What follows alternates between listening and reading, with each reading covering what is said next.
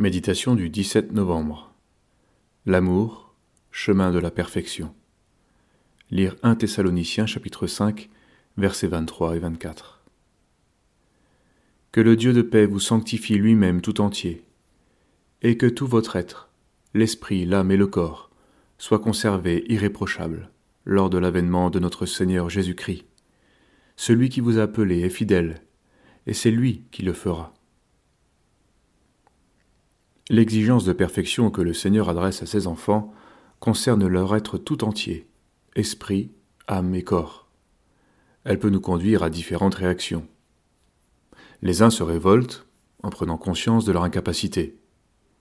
Face à une telle réalité qui demeure en deçà de leurs aspirations, ils abandonnent tout bonnement la partie. Mais cela revient à se retirer pour se perdre. Les autres, notamment ceux qui ont l'esprit religieux, peuvent être tentés de parvenir à la perfection en redoublant d'efforts. Ils vont chercher à atteindre un certain niveau de sainteté en enlevant toute tentation. C'est l'image des moines qui s'enferment dans un monastère et refusent toute confrontation, allant jusqu'à faire vœu de silence et à s'enfermer pendant des heures dans leurs cellules.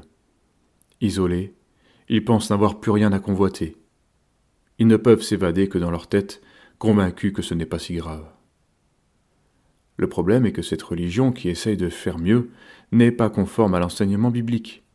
Nous savons très bien que le premier commandement, tu aimeras, s'exerce parmi les hommes, au milieu de leurs soucis et de leurs préoccupations.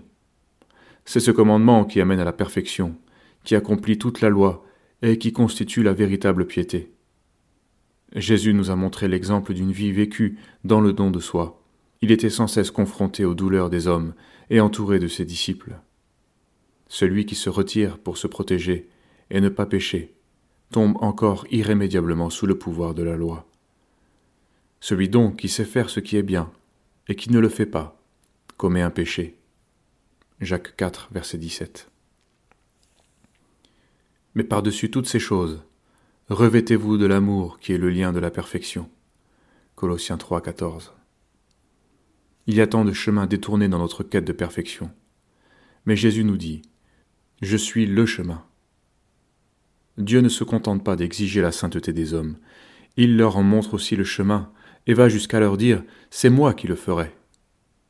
En tant qu'enfants de Dieu, acceptons donc de recevoir son appel dans ce qu'il a de plus profond, entrons dans l'obéissance de la foi.